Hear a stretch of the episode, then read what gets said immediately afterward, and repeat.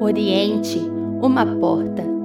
Então me levou à porta, a porta que dá para o Oriente. Ezequiel 43, 1. E saiu Caim de diante da face do Senhor e habitou na terra de Nod, do lado oriental do Éden.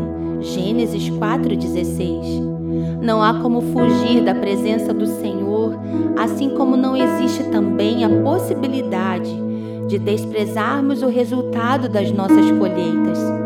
Caim, filho de Adão, por ciúmes, se lança contra Abel assassinando seu irmão.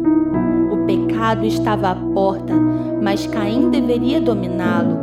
Após o assassinato, Caim sai da face do Senhor e habita em Nod, ao lado oriente do Éden.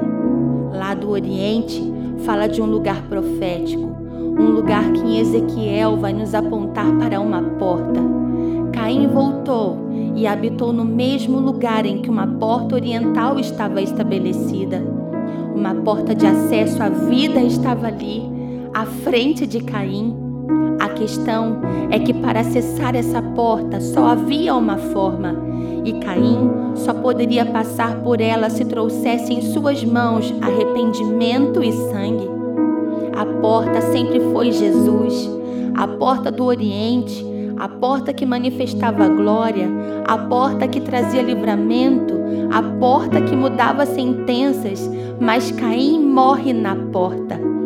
Sem arrependimento e sem sangue não havia possibilidade de entrada. Hoje estão morrendo na porta?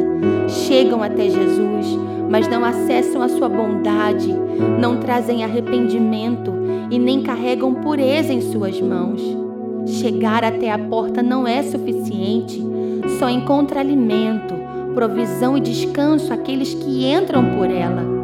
Conhecer e não acessar implica em morte.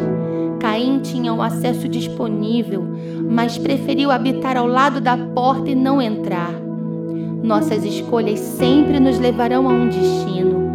Oriente é o caminho que nos redireciona ao propósito original. É voltar ao jardim, é a segunda chance, é o nascer de novo, é a oportunidade de recomeçar.